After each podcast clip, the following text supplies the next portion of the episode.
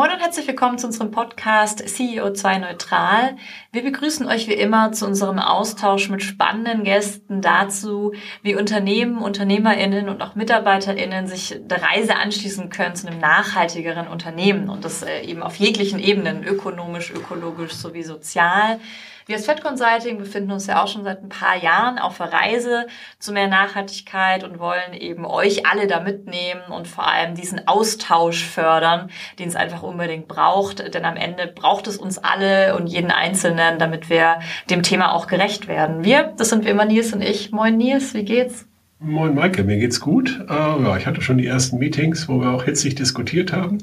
Äh, beim so. Thema, also an der Sache entlang natürlich. Ähm, hitzig sind wir auch ein bisschen beim Thema heute. Äh, wie geht's dir? Mir geht's gut. Äh, auch schon ein paar Meetings, die waren aber sehr harmonisch.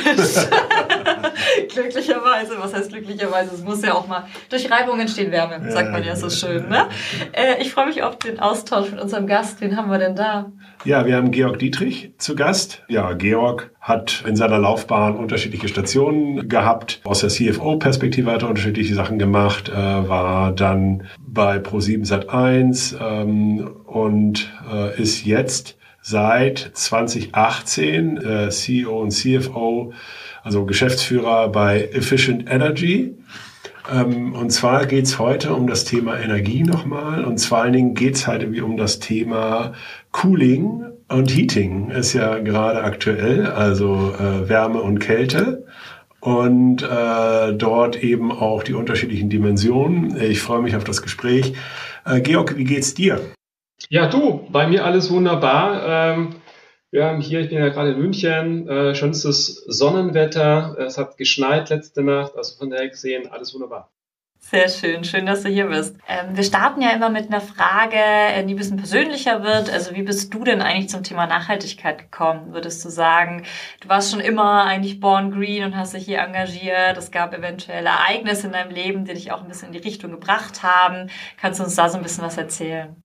Ja, für mich war es tatsächlich eine Reise. Ähm, also mein beruflicher Hintergrund, äh, hast ja gerade gesagt, äh, Skalierung von digitalen Geschäftsmodellen, zu Beginn relativ wenig mit Nachhaltigkeitsbezug, ähm, zuletzt ja auch bei ProSieben. Und für mich war eigentlich so das Erlebnis äh, die Geburt meiner Kinder. Da kommt man auch mal so ein bisschen äh, ins Nachdenken.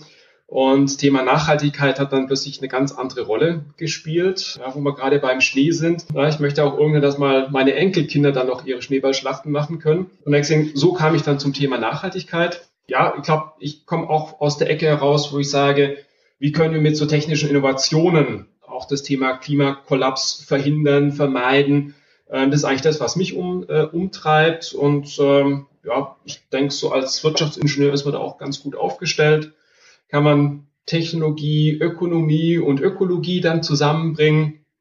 Und bin da jetzt auch ganz froh, dass ich bei Efficient Energy da meine Expertise einbringen kann. Bei uns geht es letztendlich darum, dass wir eine möglichst innovative Technologie auf den Markt bringen, das auch flächendeckend einsetzen können. Wir versuchen damit ein bisschen mehr Nachhaltigkeit in eine sehr schmutzige Branche reinzubringen und das idealerweise mit möglichst wenig Verzicht und ohne dass wir auf weiteres Wachstum auch verzichten müssen.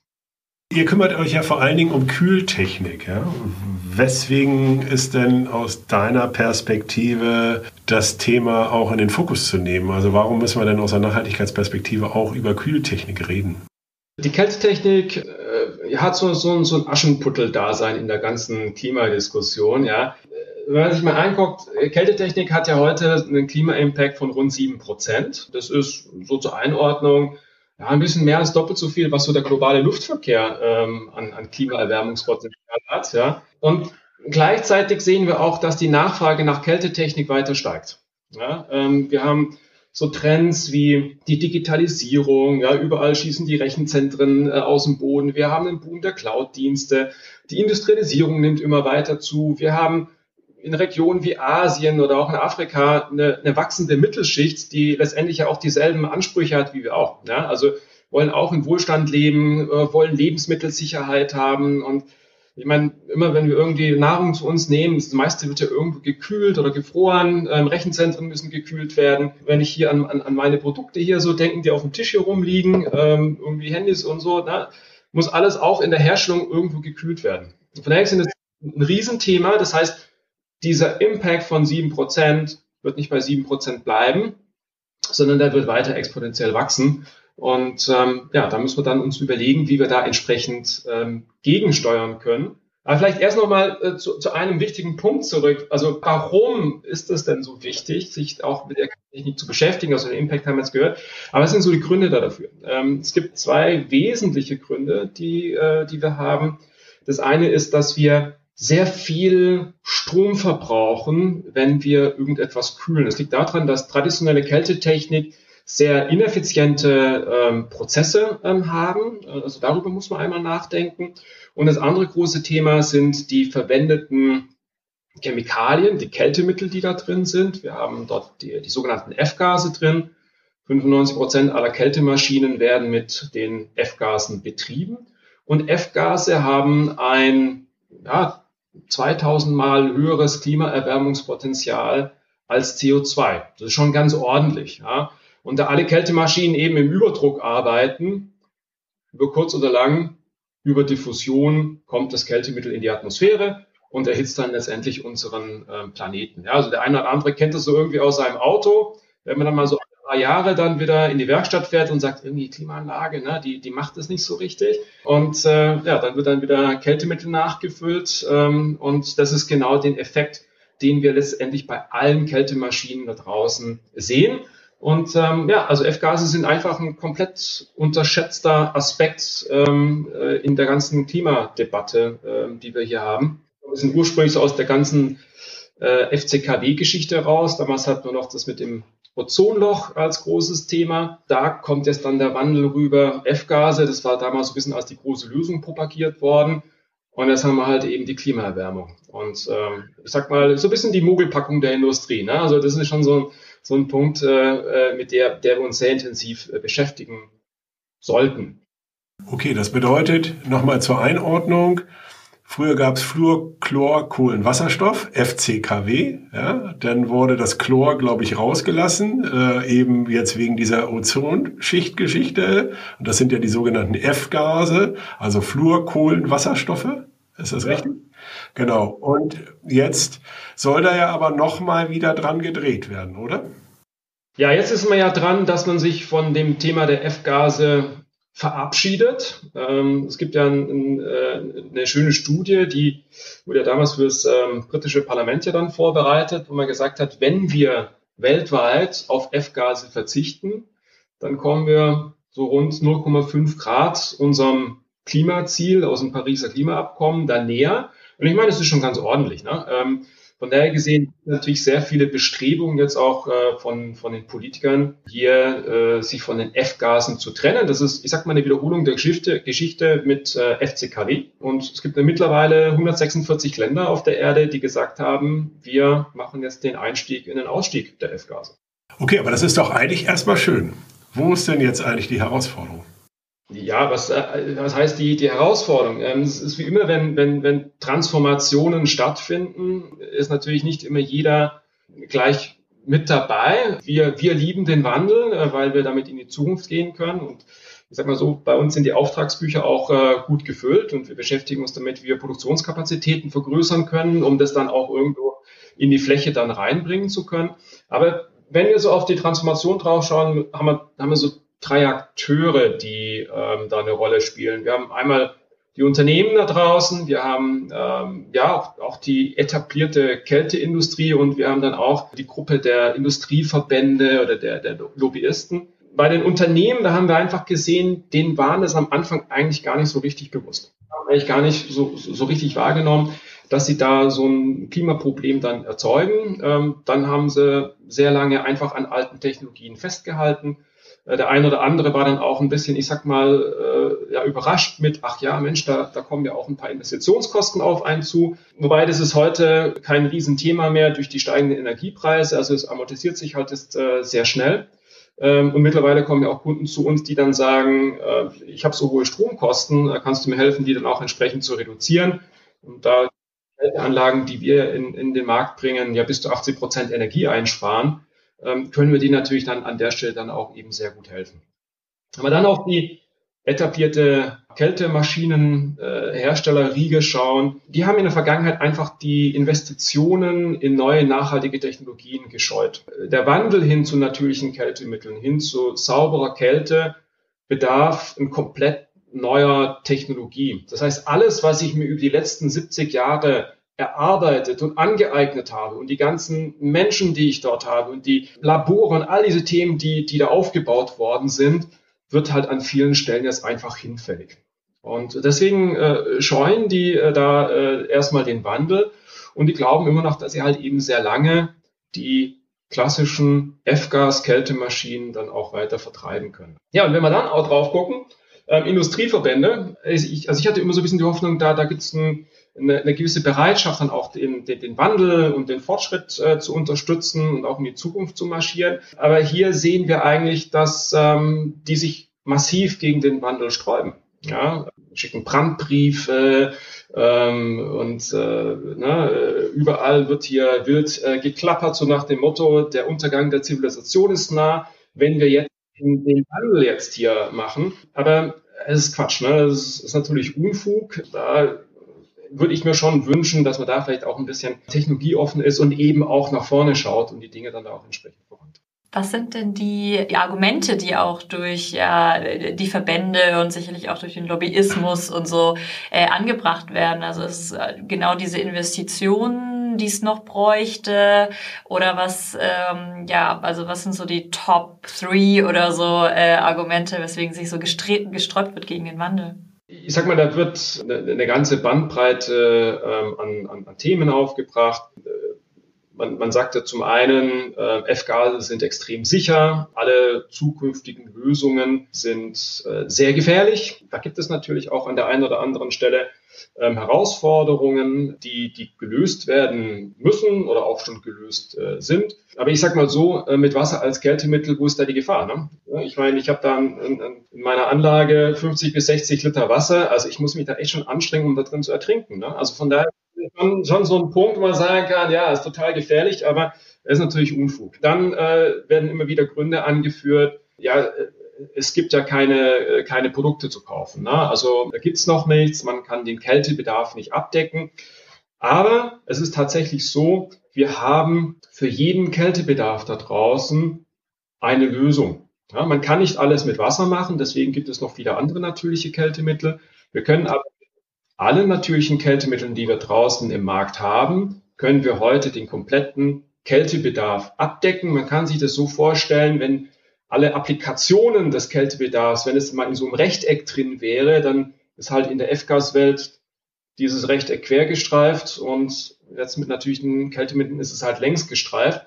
Aber am Ende ist das gesamte Rechteck ausgefüllt. Und das ist eigentlich das Wichtige, was wir haben. Man muss natürlich an der einen oder anderen Stelle umdenken. Ähm, aber es ist letztendlich alles machbar. Nur der Wille zählt. Okay, also das bedeutet, es geht eben um diese zwei Ebenen, also mit welchen Kältemitteln wird gekühlt, eben alleine dadurch, dass die F-Gase ja systembedingt entweichen, äh, Stichwort Klimaanlage im Auto, und man die halt eben entsprechend nachfüllen muss und die halt irgendwie um ein vielfach höheres äh, schädlich sind, umweltschädlich sind. Dann äh, ja aber auch eben um den Energieverbrauch und äh, wenn du sagst, dass man halt dann jetzt eben mit natürlichen Kältemitteln, welche sind das? Also ist das Wasser? Äh, was ist das noch? Was sind noch natürliche Kältemittel? Ich sage mal so eine gute Handvoll an natürlichen Kältemitteln. Wir haben Wasser, hast du jetzt gerade ja schon, schon genannt. Wir haben Ammoniak, wir haben äh, CO2, wir haben Propan äh, und Luft. Ja, ich sag mal, das sind so die, die, die, die, die Hauptkältemittel. Und jeder hat äh, letztendlich seinen, seinen Anwendungs-Sweet Spot. Ja, wenn ich Ammoniak nutze, bin ich meistens irgendwo auf der grünen Wiese, ähm, habe äh, dort äh, sehr, sehr große Kälteleistungen, die dort bedient werden müssen. Propan ähm, hat da ein ganz gutes Zuhause gefunden, wenn ich äh, Privatanwendungen anschaue, ähm, ja, die Kühlung von meinem Wohnzimmer zum Beispiel. Ähm, mit Wasser als Kältemittel ähm, sind wir sehr gut aufgestellt, wenn es um die IT-Kühlung, um die Industriekühlung, aber eben auch um die Gebäudekühlung von, von größeren Gebäuden dann geht. Wenn ich auf, auf Luft drauf schaue, damit kann ich sehr tiefe Temperaturen abbilden. Ja, ich kann damit Impfstoffe kühlen, ne, äh, wo ich dann teilweise, als ich minus 50, minus 80 Grad dann äh, teilweise dann auch benötige. Äh, das kann ich dann eben sehr gut ähm, mit, mit Luft abbilden. Und wir, wir sind da auch an vielen Stellen sehr, sehr symbiotisch unterwegs. Ja? Also äh, wir, wir helfen durch die Kombination von CO2 und Wasser helfen wir unseren Kollegen, äh, die CO2-Kälte für Supermärkte bereitstellen, helfen wir denen, Anwendungsfenster zu vergrößern und damit eben auch in wärmeren Regionen dann Lebensmittelkühlung zu ermöglichen. Ja, ich hatte erst letztens eine ganz große Diskussion, wie können wir in Afrika für, für höhere Lebensmittelsicherheit sorgen, äh, weil dort ist ja das Problem, dort wird Gemüse und Obst wird dann geerntet, aber das fängt dann an, irgendwann zu vergammeln, weil einfach keine Kältetechnik da ist. Ja, und dann macht es natürlich Sinn, sich dort mit dem Thema Kühlung von Lebensmitteln stärker zu beschäftigen. Und das natürlich idealerweise nachhaltig. Und so können wir eine Lösung dann anbieten, wo wir dann in Kombination von CO2 und Wasser beide Technologien zusammenführen, dann dort eben ein sehr nachhaltiges und sehr energieeffizientes Kühlsetup dann eben auch realisieren können. Also von der gesehen, wir können mit natürlichen Kältemitteln, ich glaube, das ist eigentlich die wichtige Nachricht, können wir alle Applikationen, die wir da draußen vorfinden, können wir alle abdecken. abdecken. Jetzt habe ich verstanden, wenn man jetzt soll es ja, es gab ja erst kein FCKW mehr und jetzt soll es auch keine FKWs mehr geben und jetzt werden ja neue chemische Verbindungen gesucht oder äh, wurden gefunden, um eben die bestehenden Klimaanlagen halt irgendwie weiter betreiben zu können. Ja? Also das ist ja sozusagen der, der, der, also der Lobbyantritt. Äh, wo sind da die Probleme? Ich sage mal, wir sind da wieder ähm, auf dem Pfad von Mogelpackung zu Mogelpackung. Ja. Kommen letztendlich vom FCKW zu den F-Gasen. Es äh, wird jetzt gerade ähm, in Richtung sogenannte HFOs ähm, propagiert. Da hat man sich wieder ein bisschen was ähm, einfallen lassen.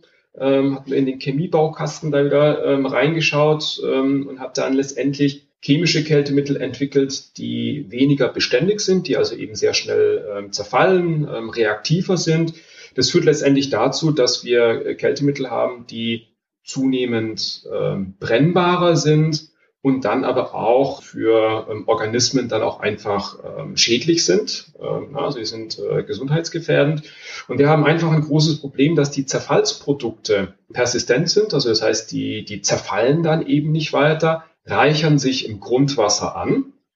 Letztendlich landet es dann bei uns im Trinkwasser. Und es gibt heute keine Möglichkeiten, das in irgendeiner Form ähm, zu entfernen. Und da ist natürlich jetzt glücklicherweise auch der Gesetzgeber so ein bisschen aufmerksam geworden. Und dort werden jetzt äh, sehr intensive Überlegungen angestellt, wie man auch hier wieder einen entsprechenden Riegel vorschieben kann. Ja, aber ich glaube, das ist so symptomatisch für ähm, die, die Branche, dass man nicht versucht, das Übel so an der Wurzel ähm, zu packen und zu lösen, sondern dass man sich irgendwie so versucht, inkrementell in seinem bestehenden Technologiestack weiterzuentwickeln, aber eigentlich löst man das Problem fundamental nicht. Und man muss auch sagen, diese Übergangskältemittel, die wir jetzt hier ähm, von der chemischen Industrie angeboten bekommen, haben höhere Brennbarkeit, haben das Thema Gesundheitsgefährdung, aber sie sind es auch nicht so viel umweltfreundlicher. Ne? Also ähm, die sind dann halt nicht 2000 Mal klimaschädlicher als CO2, sondern vielleicht 700 Mal klimaschädlicher als CO2. Wir lösen unsere Probleme nicht, wenn wir, ich sag mal, da ist versuchen, irgendwo im Chemiebaukasten rumzuspielen und ja, ich sag mal, äh, jeden Tag gibt's ja immer irgendwie eine neue Idee, was das, das sein könnte. Aber es wird aus dem Chemiebaukasten einfach keine Lösung geben. Siehst du denn an irgendeiner Stelle Analogien in andere Branchen sozusagen, von denen man auch ein bisschen was lernen kann, gerade was äh, diese Transformation angeht? Also irgendwie Verbrenner auf Elektro, die ganze Thematik um den Diesel etc. Holt ihr euch da Inspiration oder seht ihr da einfach Parallelen?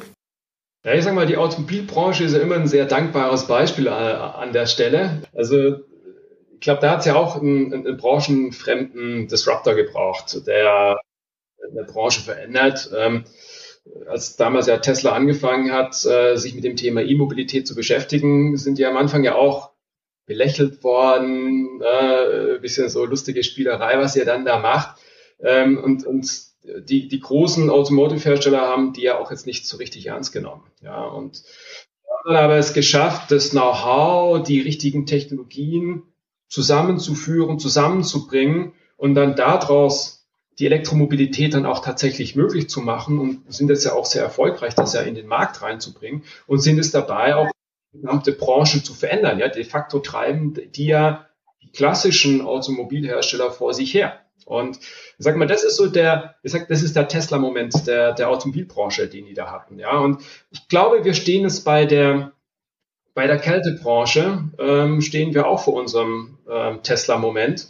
Ähm, da, da steht uns dasselbe steht uns da eben auch bevor. Und wenn ich jetzt mal auf, auf unsere äh, Firma drauf schaue, Efficient Energy, die, die beiden Erfinder der, ähm, der Technologie, sind ja keine Menschen, die aus der Kältebranche gekommen sind. Ja, das sind Leiter gewesen, die völlig out of the box gedacht haben und dann letztendlich so einen Technologiesprung überhaupt erstmal möglich gemacht haben. Also ich glaube, da gibt es schon ganz gute Parallelen, ähm, die wir dort haben. Automotive ist ein bisschen vor uns dran und ziehen wir in der Kältebranche dann entsprechend nach. Überlegung ist ja jetzt für mich nochmal so aus einer Unternehmensperspektive. Ich möchte jetzt halt irgendwie unser Unternehmen äh, besser gestalten. Äh, wir haben jetzt äh, auch, auch nicht immer nur als Quell steter Freud darauf verzichtet, bei uns halt Klimaanlagen einzubauen. Also insofern sind wir jetzt nicht direkt betroffen, aber es gibt ja eben viele Unternehmen, die auch jetzt bauen oder die halt jetzt irgendwie da Dinge tun. Was würdest du denen denn raten, also jetzt in Bezug auf Kältetechnik? Ich glaube, es ist wichtig, sich zunächst einmal zu informieren und da die, die, Augen offen zu halten, was es eben für Alternativen gibt. Wenn ich in die Betriebe reinschaue, gibt es ja ganz viele Bedarfe, was Kühlung angeht, ob das jetzt das, ich sag mal, Rechenzentrum, der Serverraum ist, äh, den man hat. Wir haben viele Themen im Bereich ähm, der, der Werkzeugmaschinenkühlung, im Kunststoffspritzguss, ähm, auch in der blechverarbeitenden Industrie. Ähm, du hast gerade die, die Gebäudekühlung angesprochen. Ich sag mal, Klimakrise kommt ja auch bei uns hier in Deutschland ja zunehmend an. Also wird es äh, zunehmend auch ein Thema, dass Büros ähm, auch temperiert und gekühlt werden im Sommer. Ähm, und da gibt es natürlich verschiedene Optionen, die wir ähm, dort ähm, zum Einsatz bringen können. Ich habe das natürlich einen gewissen Bias, wo ich natürlich sage, mit kann man eine ganze Menge machen. Aber ich sage mal, es gibt natürlich auch äh, andere gute Lösungen, die man sich dann da eben angucken muss. Das ist, was ich vorhin meinte mit, je nachdem, wie meine individuelle Situation dann als Unternehmen dann auch ist, gibt es auch durchaus Lösungen im Bereich ähm, CO2, Ammoniak, Propan, die dann da eben auch ähm, sinnvoll sein können. Und also ich glaube, da ist es eher wichtig, dass man sich diese Alternativen dann auch tatsächlich anschaut und dann auch die, die Vergleiche dann da untereinander zieht und sich dann eben die Lösung rauspickt, äh, die dann da notwendig ist. Ich glaube, wichtig ist, dass man sich von dem traditionellen Setup äh, lösen sollte, weil ich mache heute eine Investition, die weit in die Zukunft reinreicht. Wenn ich eine Kältemaschine ähm, aufbaue, dann nutze ich die die nächsten acht bis 15 Jahre. Und ähm, wir sehen ganz klar, dass der Gesetzgeber die F-Gase äh, nicht mehr sehen möchte. Und wenn ich aber eine Betriebssicherheit sicherstellen möchte, gerade in der Produktion oder im Rechenzentrum, dann muss ich auch damit rechnen, dass vielleicht auch mal so eine Kältemaschine mal kaputt geht. Das heißt, ich brauche ja dann in dem Falle eine Nachfüllmöglichkeit von meinem Kältemittel. Und wenn ich dann aber in fünf Jahren aufgrund der reduzierten Mengen an Kältemitteln dann gar nicht mehr den Zugriff habe auf F-Gas, um dann meine Anlage sehr kurzfristig zu befüllen, dann steht letztendlich mein Betrieb. Und das ist eigentlich das, was ich vermeiden sollte. Deswegen sage ich, wir müssen eigentlich jetzt schon an die Zukunft denken. Natürlich kann ich heute auch noch F-Gas-Anlagen äh, kaufen. Das ist ja in dem Sinne nicht verboten. Aber es ist halt eben nicht eine Lösung, die einen da wirklich in die Zukunft reinträgt. Okay, Stichwort Lobbyismus. Was würdest du dir da wünschen? Ähm, wir haben häufiger das Thema, dass wir natürlich eben genau äh, sehr starke, sehr, ja, ich sag mal, sehr ja, gut funktionierende Strukturen haben im klassischen Lobbyismus, äh, weil die natürlich sehr lange gewachsen sind. Äh, wir haben ja das Stichwort auch gerade äh, immer wenn wir auf das Thema Kohle gucken äh, und so weiter, wieder ganz aktuell. Hast du da irgendwie Wünsche oder auch vielleicht Ideen, wie man da dem äh, auch entgegenwirken kann oder auch ein Gegengewicht setzen kann? Ja? Wir setzen sehr viel auf Öffentlichkeitsarbeit. Ja? Also so ein Podcast, wie wir ihn jetzt hier gerade haben, ähm, ist für uns immer extrem hilfreich. Wir ja, wir, wir, wir sprechen sehr viel mit Menschen, mit Medien ähm, darüber, welche Probleme traditionelle F-Gas-Technologien haben, welche Risiken daraus entstehen, aber auch welche Lösungsvorschläge wir hier mitbringen können. Ähm, und letztendlich sagen wir immer, schaut's mal her, ähm, es gibt Alternativen und ja, es gibt dort sehr viel Lobbyismus, die eben immer das Gegenteil behaupten, aber wir dürfen uns davon nicht beeindrucken lassen. Und lass uns da einfach mal ganz neutral drauf gucken, dann finden wir Lösungen, die wirtschaftlich sind, die aber letztendlich auch gut für das Klima sind. Ja, ich glaube, das sind Dinge, die, die immer in den Ausgleich kommen.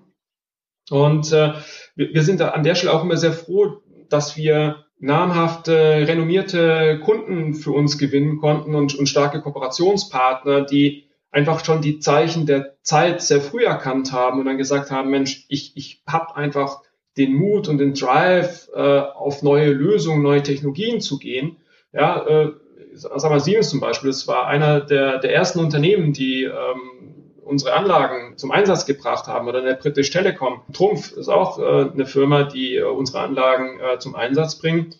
Und ich meine, die machen das ja auch nur, wenn sie sicher sind, dass das zulässig funktioniert, dass wir dort eine Stabilität drin haben.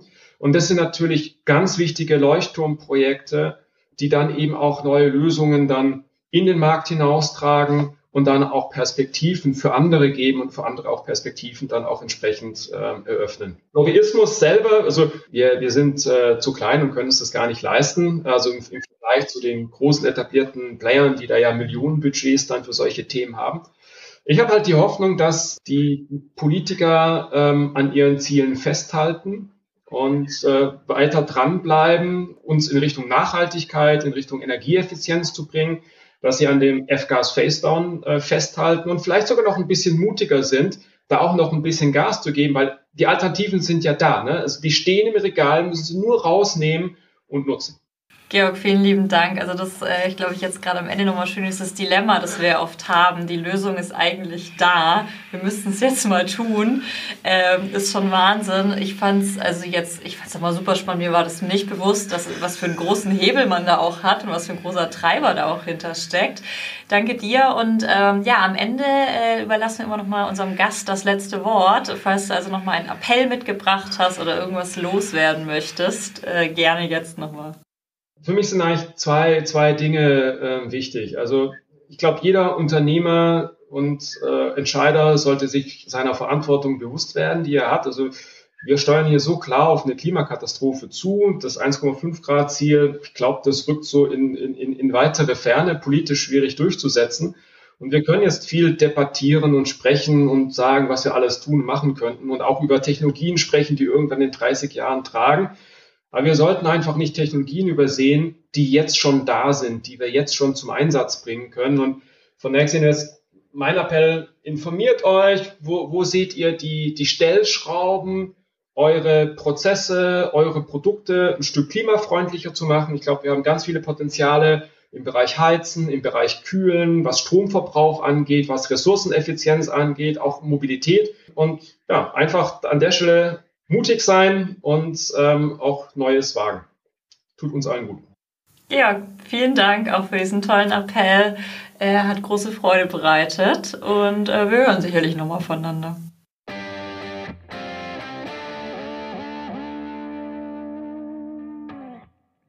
Ja, Maike, jetzt hatten wir Georg zu Gast. Was nimmst du denn mit? Ja, also ich bin in eine komplett neue Welt gefühlt eingetaucht. Jetzt muss ich dazu sagen, Chemie nicht unbedingt mein Steckenpferd. Deswegen, ich war sehr dankbar, dass du da direkt das durchblickt hast und nochmal über diese ganzen Themen mit ihm schnacken konntest. Also war auf jeden Fall mehr deine Folge. Aber es ist natürlich hochspannend und wenn ich denke, was da für ein Potenzial liegt, ähm, um wirklich äh, dem Klimaschutz äh, Genüge zu tun, ist einfach Wahnsinn. Deswegen, ich fand es klasse, dass Georg sich die Zeit genommen hat, uns und äh, dadurch auch die Hörerinnen da mal ein bisschen mitzunehmen. Wie fandst du es denn? Ja, ja, ich fand es auch spannend, vor allen Dingen auch welcher Hebel da drin steckt, mhm. wie groß halt dann wie das Thema ist. Ja, ich erinnere mich so ein bisschen daran, es gibt ja ein so ein tolles Buch, das heißt Drawdown, wo es halt wieder darum geht, wo eigentlich global die großen Klimahebel sind, Drawdown der Plan. Da erinnere ich mich nämlich dran, dass dieses ganze Thema Klimatisierung einer der wesentlichen Hebel war. Und das wurde mir in dieser Folge wieder bewusst. Mhm.